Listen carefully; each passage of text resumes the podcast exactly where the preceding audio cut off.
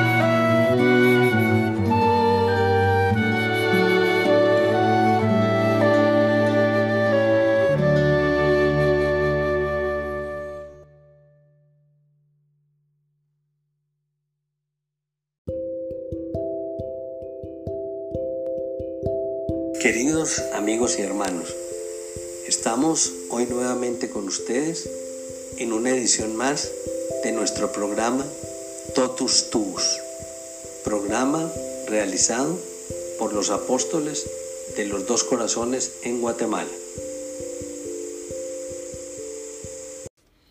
Numeral 10. La sombra del Padre. El viaje era penoso entre el polvo reseco de la carretera reducida a cenizas por el sol. La vegetación se volvió gris y se hizo más rala. Las hojas, ennegrecidas y retorcidas como capullos gris oscuro, se levantaban al menor soplo de viento. Las mieses habían sido ya recogidas y por encima de las rastrojeras se cernían muy bajo con las alas desplegadas, las aves de presa, buscando su botín entre las gavillas erguidas de cebada. Un viento caliente soplaba de vez en cuando, levantando una polvoreda que arrojaba a los ojos de los caminantes. Los mercaderes en cabeza de la caravana apretaban el paso con sus camellos. La gente que se había unido a la caravana tenía que aligerar el paso para no quedar rezagada. A nadie le apetecía quedarse solo en la carretera desierta. El siervo de los comerciantes, que iba a la saga de la caravana sentado en un burro, incitaba, Rápido, rápido, caminad más a prisa. Si andáis como caracoles, os dejamos. En el grupo de personas que se había unido a la caravana había un alfarero que se dirigía a Jerusalén para ayudar a su hermano en la fabricación de objetos para la venta durante las fiestas, que duraban casi todo el mes de Tishri. Iban dos albañiles jóvenes, tentados por los anuncios reales de trabajo en la construcción del templo. Miriam era la única mujer en la caravana. Nadie se interesaba por ella Los tres hombres caminaban inmediatamente después de los camellos, inmersos en una conversación incesante. Le alegraba que nadie se fijara en ella. Solo el siervo sentado en su burro le dirigía a veces la palabra. Le contestaba con cortesía, sin invitarle, no obstante, al diálogo. Prefería caminar en silencio, meditando sin cesar los acontecimientos de los últimos días. Por la noche, al detenerse para el descanso, servía a sus compañeros de viaje. Ella lo consideraba como algo muy natural y ellos aceptaban sus cuidados sin sorpresa ni agradecimiento. Las mujeres existían de hecho para servir a los hombres. No les parecía extraño que ellos, recostados en el suelo, continuaran con su charla, mientras ella trajinaba, les preparaba la cena o iba con el cántaro por agua a la fuente cercana. Luego, llegada la noche, todos se acostaban alrededor de la hoguera para dormir. Miriam se envolvía también en su manto, se echaba también al suelo. Por encima de ella, la bóveda del cielo parpadeaba de estrellas. El sueño tardaba en llegar. Acostada con una mano bajo la cabeza, se tocaba con la otra interrogativamente el cuerpo. ¿Es posible que lo ocurrido haya ocurrido realmente? ¿Cómo pudo ocurrir? Hasta ahora nada confirmaba este hecho extraordinario. Nada fuera del anuncio. Al lado, a la gente, cansada por el camino, roncaba. Los camellos resoplaban y se quejaban en sueños. De vez en cuando se oía un crujido en los rescoldos de la hoguera. No percibía estos ruidos. El curso de sus pensamientos tenía tal profundidad que absorbía todo lo que le rodeaba. Ya no recordaba cuándo despertó exactamente en ella esta segunda vida que le pulsaba dentro, pero la vida que ella vivía entre la gente. Tenía que haber sido entonces muy pequeña. Su madre ya no vivía, murió muy pronto, y ella estaba al cuidado de su tía Isabel. Cuando cierta tarde soleada, estando todo en la más absoluta inmovilidad, alguien le dirigió la palabra. Estaba sola. Un momento antes no había nadie en la pradera florida. Inesperadamente vio al que le hablaba. Estaba de pie, algo alejado, semejante a una flor blanca que sobresalía sobre las demás. Díjole, Te saludo, Miriam. una pobre huérfana que cuidaban unos familiares. Los rasgos de su madre se habían difuminado rápidamente en la mente infantil. Permanecieron más tiempo las enseñanzas que Ana, en medio de sus quehaceres, transmitió a la niña sentada a sus pies. Luego, Isabel le empezó a enseñar lo mismo, y ahora le era difícil delimitar a veces en su recuerdo dónde terminaban las palabras de su madre y dónde empezaban las de su tía. En el mundo en el que vives, decían las mujeres, está sumergido en el dolor como la piedra en el agua. Vayas donde vayas, mires donde mires, encontrarás temores, dolores, inquietudes. Verás enfermedades, hambre, odio verás cómo sufre la gente. Tú misma aprenderás qué es el dolor. Nadie escapa de él, pero los sufrimientos ajenos te dolerán más que los tuyos propios. Pero mira con cuidado y trata de percibir también lo que no salta a la vista. Si el Altísimo permite que todos sufran, no es porque quiera este sufrimiento. El mundo se alejó de él como un mal hijo que abandona a su padre.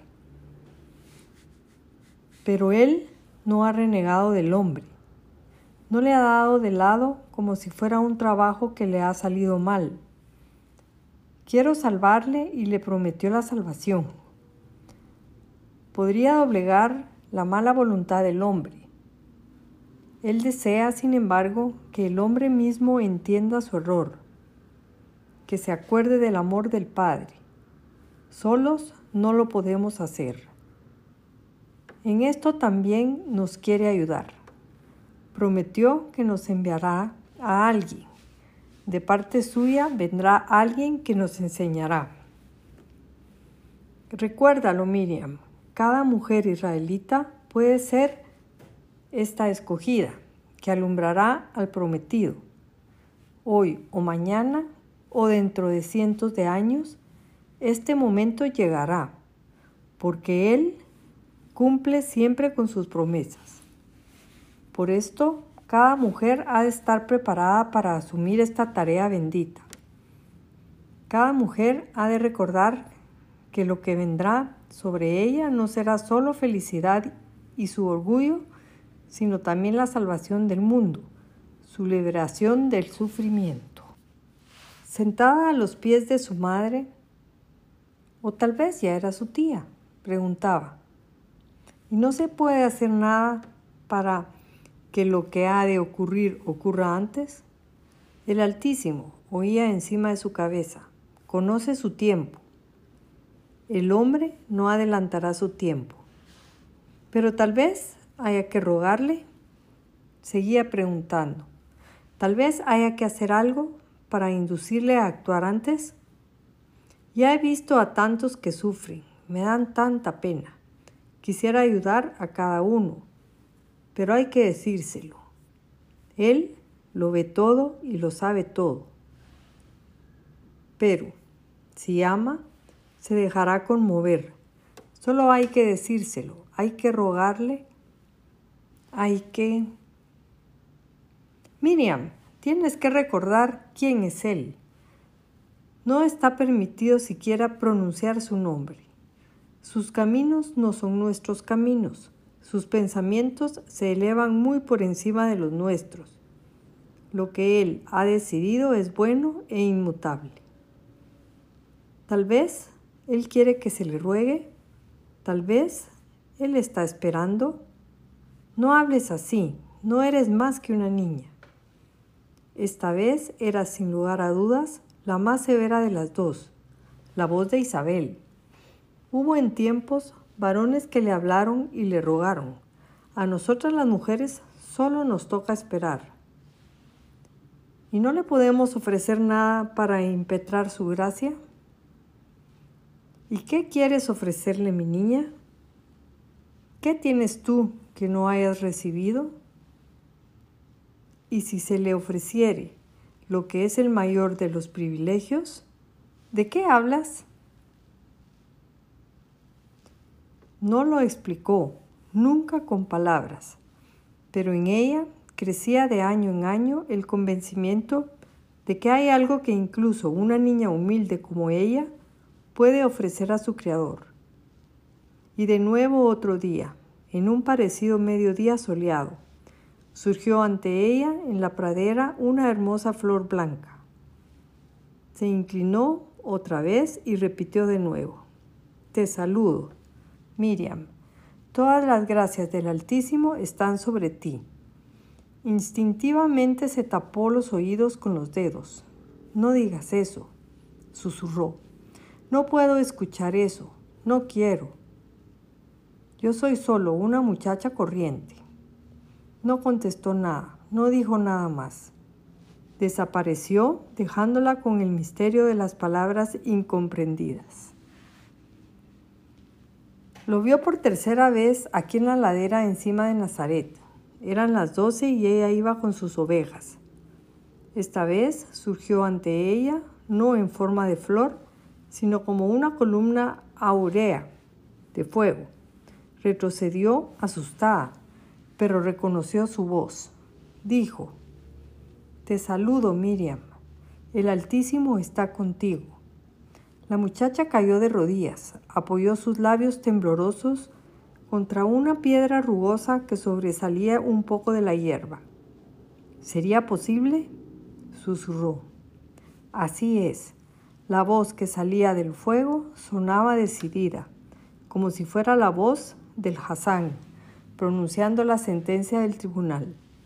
La columna seguía estando ante ella.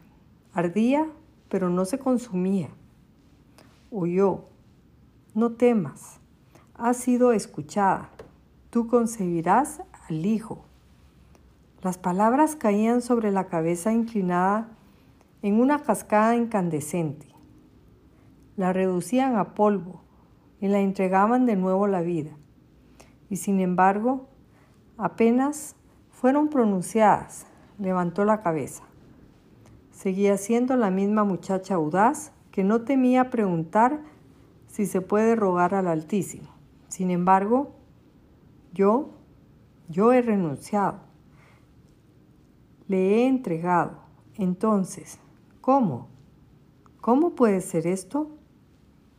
La voz encima de ella se volvió aún más majestuosa que antes, y al propio, tiempo parecía jadear maravillada por lo que estaba diciendo. Él mismo se inclinará sobre ti, él mismo lo hará todo, porque todo está en su poder. Qué feliz eres, Miriam, qué afortunada eres, Miriam. Él quiere darte una señal. Tu tía dará a luz un hijo aunque haya pasado su tiempo.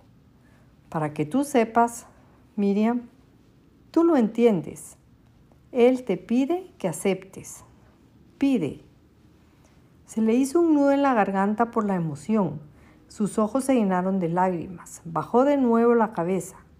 Pegó la frente en el musgo áspero que cubría la piedra. La columna de fuego seguía encima de ella, aunque parecía inclinarse en una humilde reverencia la envolvió un silencio tan profundo como si el mundo a su alrededor hubiese dejado de respirar. Con la boca casi puesta sobre la piedra, susurró, Solo soy la esclava, la que el Señor decida, hágase en mí. No cayó el rayo, sino que algo parecido a un viento cálido pasó raudo encima de ella y la envolvió en su hábito. La columna de fuego se dobló aún más hacia el suelo, luego menguó, palideció, desapareció. Inmediatamente el silencio se rompió en pedazos. El mundo alrededor de Miriam volvió a la vida, habló con millares de sonidos. Oía el soplo de la brisa, el canto de los pájaros, el ruido acompasado de las pezuñas de las ovejas. Levantó la cabeza con lentitud, ya no había nadie a su lado. La hierba no se había quemado ahí donde estaba la columna de fuego. El cielo no se había derrumbado atónito ante las palabras que había oído. El sol brillaba de nuevo como antes. El rebaño a su alrededor balaba. El viento traía desde la ciudad las voces de los niños jugando y los gritos de los portadores de agua. Se pasó la mano por la frente, incrédula. Se tocó el cuerpo. Nada indicaba lo que había sucedido. En ella no había más que alegría y un arrobamiento enloquecedor, y solo un único pensamiento daba una nota discordante, el recuerdo de José. Le quería tanto, deseaba tanto que fuera recompensado por su entrega y su bondad. Temía que llegara a sentirse herido. Le asustaba que pudiera no participar de su felicidad.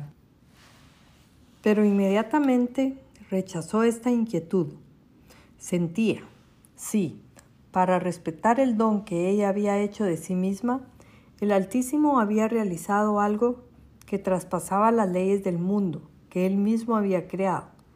También sabría dar muestras de su gracia al hombre que confió en ella y a quien ella quería. No le lastimaría ni le humillaría. Le permitiría participar de su felicidad. Y apenas habían pasado tres días cuando llegó un hombre con la noticia de que Isabel estaba esperando un hijo. El día despertaba. Ella era la primera en levantarse. De nuevo estaba dispuesta a ayudar a los que iban con ella. Ellos llamaban, Oye muchacha, haz esto, Haz lo otro, trae agua, enciende el fuego. Sonreía y hacía lo que le pedían. Después, ellos volvían a sus discusiones. Estallaban en fuertes risas, se daban palmadas en la espalda. Por último, recogían sus cosas en un atío y se ponían en camino.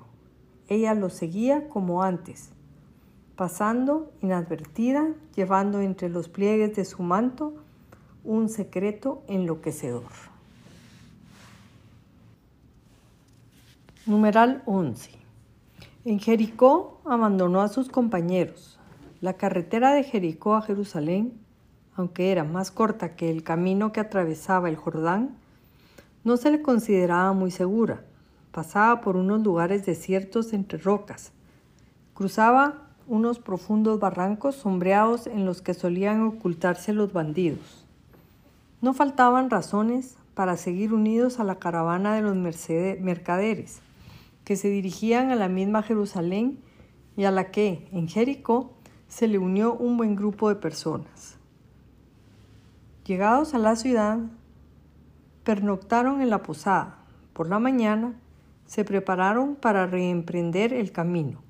Estaban aún colocando las albardas en los camellos, cuando Miriam advirtió a un anciano, apoyado en su bastón, hablando con el jefe de la caravana. El anciano parecía estar pidiéndole algo, mientras el comerciante se le reía despectivamente y con un, gesto categórico de la mano le dio una contestación negativa. Se volvió de espaldas al viejo, uno de sus sirvientes le ayudó a encaramarse sobre el lomo de su camello. El animal se levantó penosamente. El mercader, instalado en la silla, añadió desde arriba una última palabra que no oyó, pero que debió de herir profundamente al anciano como un latigazo. Retrocedió, cubriéndose la cara con el faldón de su manto. La espalda se le agitaba sacudida por un temblor.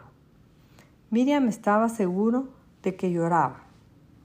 Nunca pudo soportar ver injuriar a uno o más a uno más débil. Se acercó al anciano, que permanecía de pie con la cara cubierta, doblado. Tuvo la extraña sensación de que este hombre llevaba sobre los hombros una carga dolorosa y que sí hablaba con él, tendría que hacerse cargo de parte de ese fardo. No obstante, preguntó, ¿necesitas algo, padre? El anciano se descubrió la cara y fijó en ella la mirada de sus ojos claros, medio ocultos por unos párpados tenues. Quería ir con vuestra caravana, dijo con voz ligeramente temblorosa. Se lo he pedido a ese hombre. Vuelvo a la ciudad. El camino es largo y desierto, estoy solo. ¿Y Él no te ha permitido que te unas a nosotros? No, y por añadidura se burló de mí. Dijo que los viejos como yo debían quedarse tranquilos en casa y no enredar por las carreteras. ¿Cómo pudo decir algo semejante? exclamó. Es joven y fuerte, no sabe lo que es la vejez. Seguramente piensa que él no va a ser viejo nunca. Yo tendría que ir. Iré yo a pedírselo. Se negará, estoy seguro. No importa, lo intentaré. Se acercó al mercader, ya estaba acomodado encima del camello. Este hombre, dijo señalando al anciano, ruega que le permitas unirse a la caravana. Levantó los hombros. Ya se lo he dicho. No llevo conmigo a carcamales moribundos. Si lo llevo conmigo, se me parará en cuanto crucemos la puerta de la ciudad. ¿Y qué voy a hacer con él? ¿Lo voy a dejar tirado por el camino para merienda de los chacales? Deja de interesarte por él y ven, nos vamos ya. No lo puedo dejar. ¿Quieres quedarte con él? Me quedaré. Te has vuelto loca. Ven, le he prometido a Cleofás llevarte sana y salva a Jerusalén. Me has traído hasta aquí, te lo agradezco mucho. Cometes una locura, una muchacha sola, hasta Jerusalén. Falta un día entero de camino. Permíteme que hagas lo que me parece más apropiado. Masculló algo con enfado. Pareció estar cavilando algo durante un momento. Luego arreó al camello y se colocó en la cabeza de la caravana lista para salir.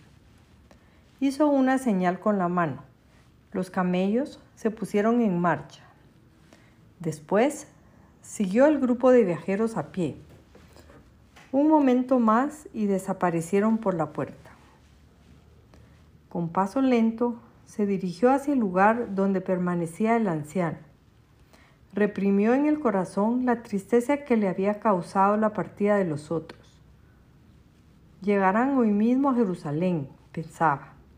Si me hubiera marchado con ellos, habría podido ver a Isabel mañana mismo por la mañana. Estaba muy impaciente. No obstante, pudo más el deseo de hacerse cargo del anciano. ¿Estás aquí otra vez? le preguntó el anciano al verla. Pensaba que eras de ellos y te habías ido con ellos. Has dicho que estás solo. Estoy solo y me iré solo entonces iré contigo. No, no, ni hablar, se opuso. Eres buena chica, pero no puedes venir conmigo. Estoy débil y soy viejo. Me arrastraré muy despacio. Andaremos despacio. Nos pararemos a menudo. No, se oponía él. A mí no me asaltará nadie, porque no sacaría ningún provecho. Pero si llegan a asaltarte a ti, no podría defenderte. El, el Altísimo nos protegerá de un mal encuentro. Eres valiente y piadosa, pero no puedo aprovecharme de tu bondad. Busca otra caravana y únete a ella. Iré contigo, Padre. Eres testaruda. Por favor. No digo nada más, sino que se volvió hacia la puerta. Ella caminaba a su lado. Dejaron la ciudad saliendo al camino. Durante cierto tiempo anduvieron entre una doble fila de peludos troncos de palmera. Luego se terminaron los bosques y se encontraron bajo los rayos de un sol abrasador en medio de rocas rojas peladas. El paso del anciano se hizo aún más lento, respiraba penosa y ruidosamente. La pista serpenteaba entre las rocas, desaparecía tras un recodo para luego, al llegar, los caminantes a la curva descubrir un nuevo recodo. Siempre que se acercaban a una curva, el hombre aceleraba un poco el paso. Podría pensarse que creía estar cerca de la meta, pero en cuanto doblaban el recodo, se debilitaba. Ella tenía que sostenerle. Hacia el mediodía estaba tan agotado que hubieron de detenerse.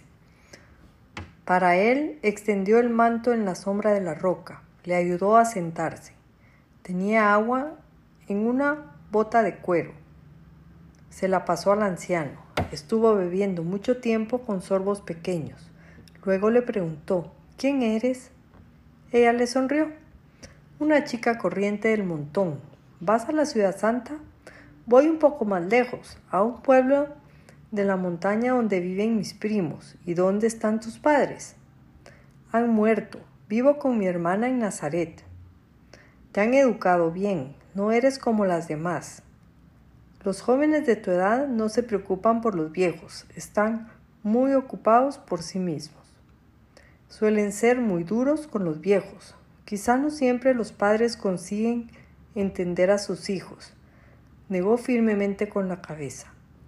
Mientras los padres tienen fuerza, los hijos se aprovechan de, sus cuidados, pero en cuando llega la debilidad, les vuelven la espalda. Durante un instante, Miriam acarició pensativamente el filo de su manto. ¿Y tú? ¿Tienes hijos? le preguntó. Tengo, contestó lacónico e inmediatamente apretó los labios con fuerza. Fijó la mirada en el vacío en dirección al flanco rocoso repleto de piedras planas que por su forma recordaban bollos de pan. Y debes de quererles mucho, dijo. Seguro que no quisieras que les sucediera nada malo. Es cierto, reconoció. Rezas por ellos, rezo. Eres un verdadero padre, no eres capaz de guardar rencor. Estás dispuesto a perdonar siempre. Los hijos, dijo amargamente, no necesitan perdón, ya que no ven culpa en sí. Tal vez sea este mi pecado, que no soy capaz de ser severo. Y sin embargo, el Altísimo no quiere ser severo. Siempre está dispuesto a perdonar y no le gusta castigar. No quiere que tengamos miedo de Él. Sintió en la cara su mirada atenta. Los ojos claros la observaron mucho, por debajo de sus cejas pobladas. Instintivamente Bajo la insistencia de su mirada, inclinó la cabeza. ¿De dónde te vienen a la cabeza esos pensamientos? preguntó. Eso no te lo ha enseñado nadie, estoy seguro. Los sacerdotes y los escribas hablan de otro modo. Es cierto, reconoció, y sin embargo, el amor que él ha dado a los padres para con sus hijos no es una muestra de cómo él mismo ama. El, anciano siguió callado un momento. Lo ha dicho con mucho aplomo, dijo por fin, como si no fueras chica. Mis hijas no son capaces de pensar así, suspiró. Tal vez, dijo ella, en voz bajita, no saben expresarlo. Las defiendes, movía la cabeza pensativo. Pero eres diferente. Los hijos suspiró de nuevo cuando son pequeños nos preocupamos por ellos. Queremos enseñarle lo que consideramos más importante, pero ellos desdeñan el don que les hacemos, atraen sobre sí el castigo. ¿Y tu padre quisieras preservarles de él? Volvió a afirmar con la cabeza. Es como has dicho, permaneció callado. Luego, dibujando algo con su bastón en el polvo rojizo que cubría la carretera, prosiguió. He rezado para que el Altísimo me tomase la vida. Temía que pudiera llegar un momento en que lamentaría. No quiero ser el acusador de mis hijos. Pero él me contestó. Volvió a callar. Ella sentía que el asunto que iba a confiarle era algo de suma importancia, algo que por su peso no podía ser expresado sin dificultad. Este hombre que no quiso cogerme estaba equivocado.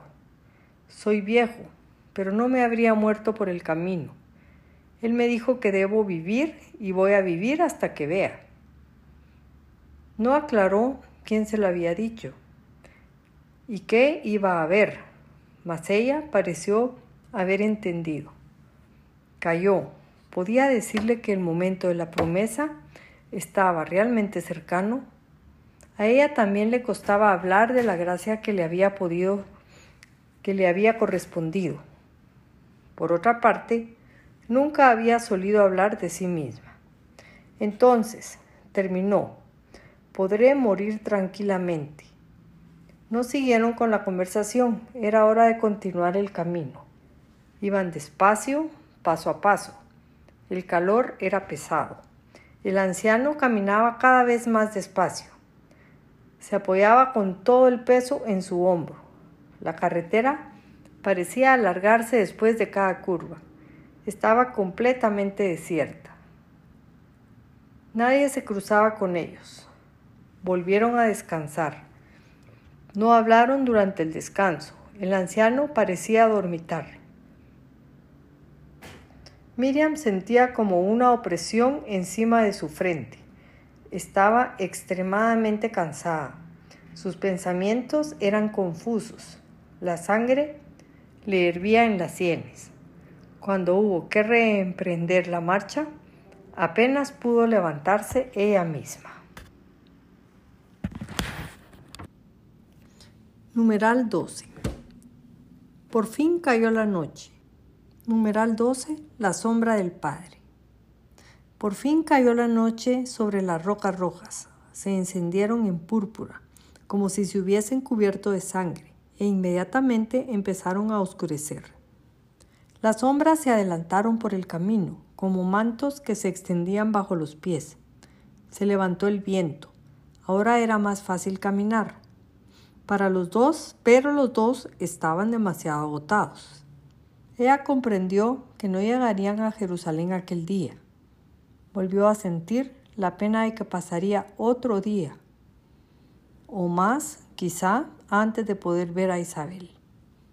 Con este pesar se apoderó de ella cierta inquietud. La imaginación empezó a sugerirle escenas preocupantes de lo que podría ocurrirles al quedar solos en un páramo desierto por la noche. Normalmente era capaz de dominar su imaginación, pero evidentemente esta vez el cansancio impedía que se sobrepusiera. Le parecía que una voz le susurraba. Puesto que has sido escogida, tenías que haberte cuidado mejor. Has sido una precipitada. Estás jugando a cuidar de un hombre viejo abandonado por sus propios hijos. ¿Cómo sabes que eso es cierto? Solo sabes lo que Él te ha dicho. Has tomado a la ligera un don extraordinario. Te has expuesto imprudentemente. Él te puede retirar su gracia. No tienes siquiera que hacer nada. Sencillamente no ocurrirá lo que crees que ha, que ha ocurrido. No intentó disentir con la voz. Trató sencillamente de acallarla. Se decía a sí misma, este hombre necesitaba ayuda. No recordaba siquiera a su padre. Añoró a aquel hombre desconocido que la llevó en brazos. Sentía debilidad por los ancianos. Su padre, ella lo sabía, era un hombre viejo que sentía nostalgia de paternidad. Era como este anciano del que se había hecho cargo. A ella le dolía la soledad de los viejos, se daba cuenta de que no se puede abandonar a ninguno con su desesperanza. Era imposible que el Altísimo se enojara con ella por haberse hecho cargo de este anciano. No sería el que es.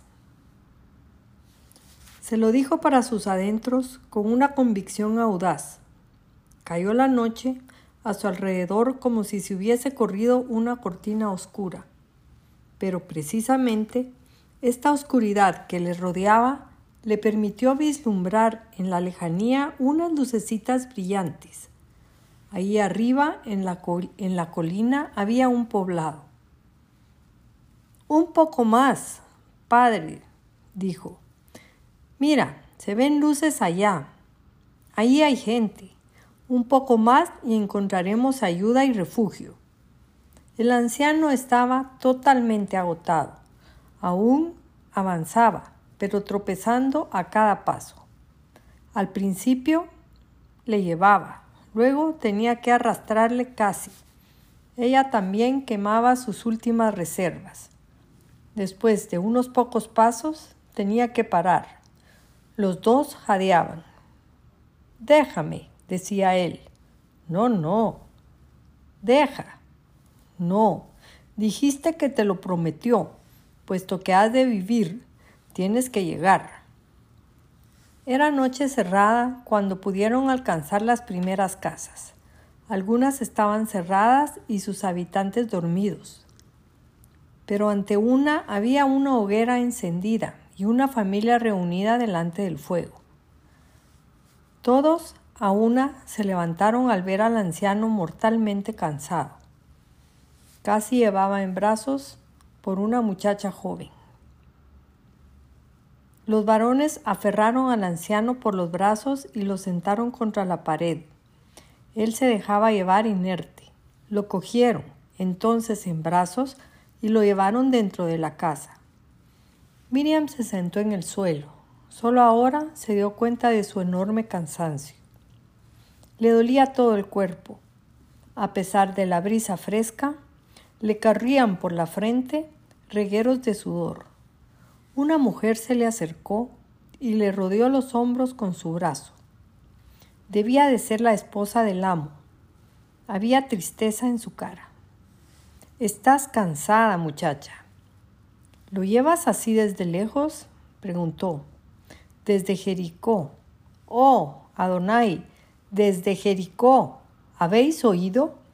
decía la gente sentada delante del fuego. Lo está conduciendo desde el mismo Jericó. Él está medio muerto, ella apenas viva. Pobrecita, ¿habéis tenido que andar tanto camino? Él quería, no podía ir solo. ¿Es tu padre o tu abuelo? No, no lo conozco. Le encontré en Jericó. ¿Y lo has llevado durante todo el camino? ¿No podía acompañarlo nadie? Sé quién es, dijo uno de los hombres que llevó al anciano dentro de la casa y volvía ahora de nuevo a la hoguera. Se llama Simeón. Vive en Beseta. Antaño era un comerciante muy rico, pero su esposa murió. Los hijos le abandonaron. Se quedó solo. Es un hombre muy piadoso, ha hecho mucho bien a la gente, ha ayudado a los pobres. ¿Qué haría en Jericó? Quizá haya ido a visitar a su hija. Vive allí. Ella es quien temía que haberle tenía que haberle acompañado a pie o de cualquier otra manera. Ven muchacha, dijo la mujer, tienes que descansar, eres tan joven, casi una niña. Te, prepararé algo de comer y luego tendrás que acostarte. Miriam la siguió dentro de la casa. Ahora, al moverse, después de estar sentada un momento delante del fuego, sintió que tenía todo el cuerpo dolorido, como si le hubieran dado una paliza. Cada movimiento le producía dolor.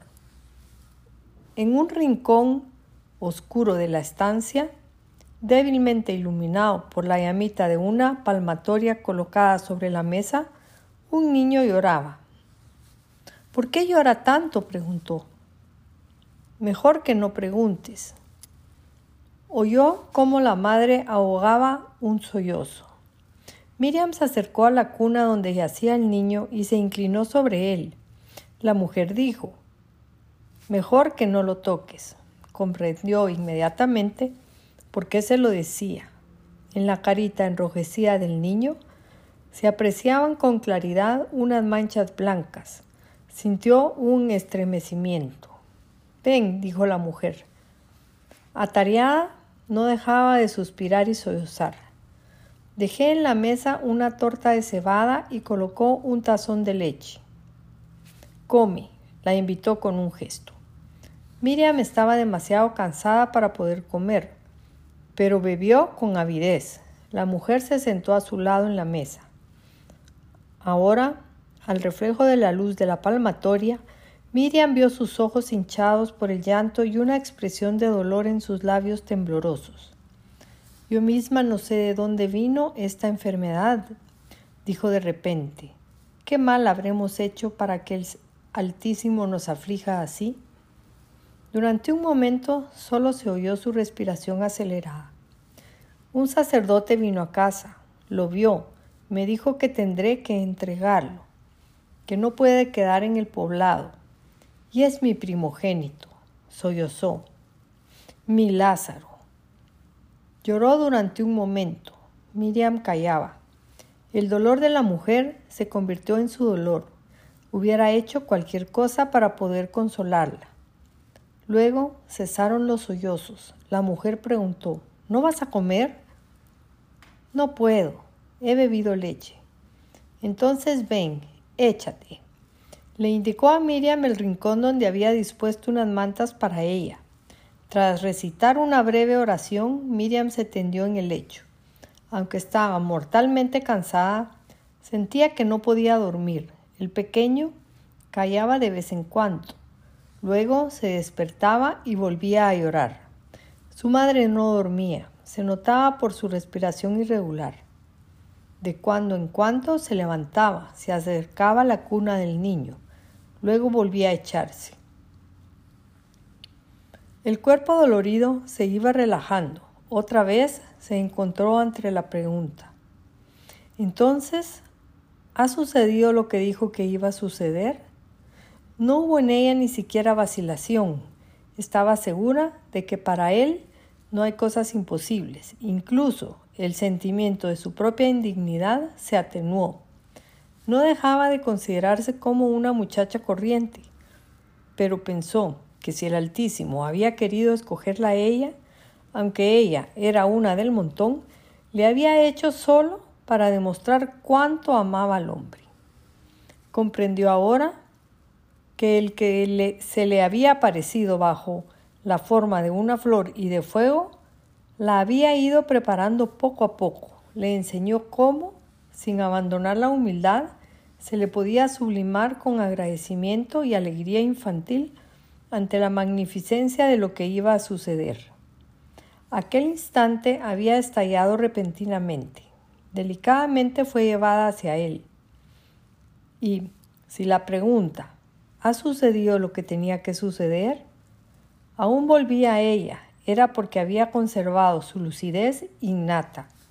Miriam no dudaba del milagro, pero sabía, sin embargo, que existen ilusiones y espejismos. Confiaba en Dios, pero desconfiaba en sí misma. El mensajero pareció entenderlo. En sus palabras humildes, tan humildes como si no hubiera sido una criatura que venía de lo alto, le pareció haber oído el anuncio de una señal corroboradora. Cuando unos días más tarde llegó la noticia enviada por Isabel, sintió un estremecimiento. Esta es la señal, pensó. ¿Por qué otro motivo le había tenido que hablar del próximo nacimiento del hijo de Isabel? No necesitaba convencerla de la omnipotencia del Altísimo. Por esta razón quería llegar cuanto antes a casa de su tía. Por esta razón emprendió el camino prescindiendo de los peligros y de las fatigas. Por esta razón prefería hacer el viaje sola. Si se hubiera ido con los otros, habría podido ver, habría podido ver a la mañana siguiente a la mujer que la había educado. Habría sabido de qué manera ella habría aceptado la gracia recibida. El hombre que trajo la noticia decía que Isabel se había ocultado en la casa y no veía a nadie. Su tía pensaba, Miriam le enseñaría el modo de conducirse cuando lo milagroso está oculto en lo corriente. Le explicaría lo que decir y lo que mantener en silencio, cómo comportarse para no herir al hombre amado. Ardía de impaciencia por ver cuánto Isabel, perdón, por ver cuanto antes a Isabel. Con todo, no lamentaba lo que había hecho. Era necesario ayudar a Simeón. No solo porque era un padre maltratado. El Altísimo le había dado para consolarle una promesa y ella era portadora de esa promesa.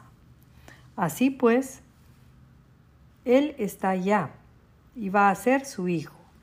Va a ser un ser pequeño necesitado de ayuda y al propio tiempo alguien extraordinario. Estos dos conceptos parecían ser inconciliables. No le preocupaba, sencillamente esperaba a ver qué ocurriría. No quería pedir nada ni que le dieran nada. Pensaba que quien tanto había recibido debía dejarlo todo en manos del donante. El niño enfermo lloraba más fuerte y con más dolor en el rincón de la estancia. La madre no se movió.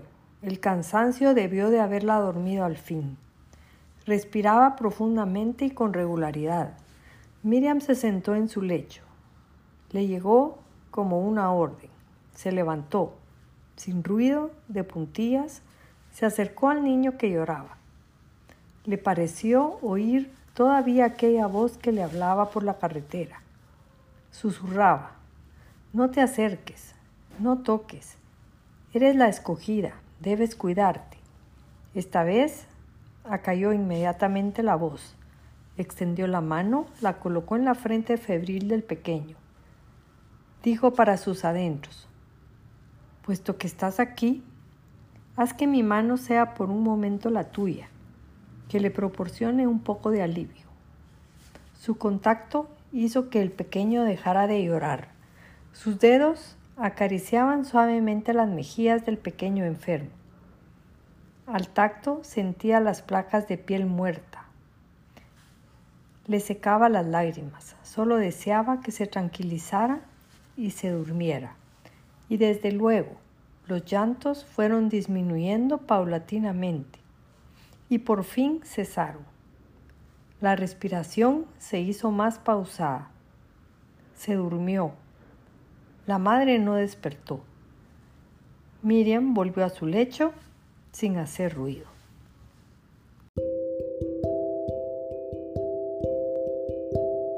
Terminamos entonces en el día de hoy con nuestro programa Totus Tus, programa realizado por los apóstoles de los dos corazones en Guatemala.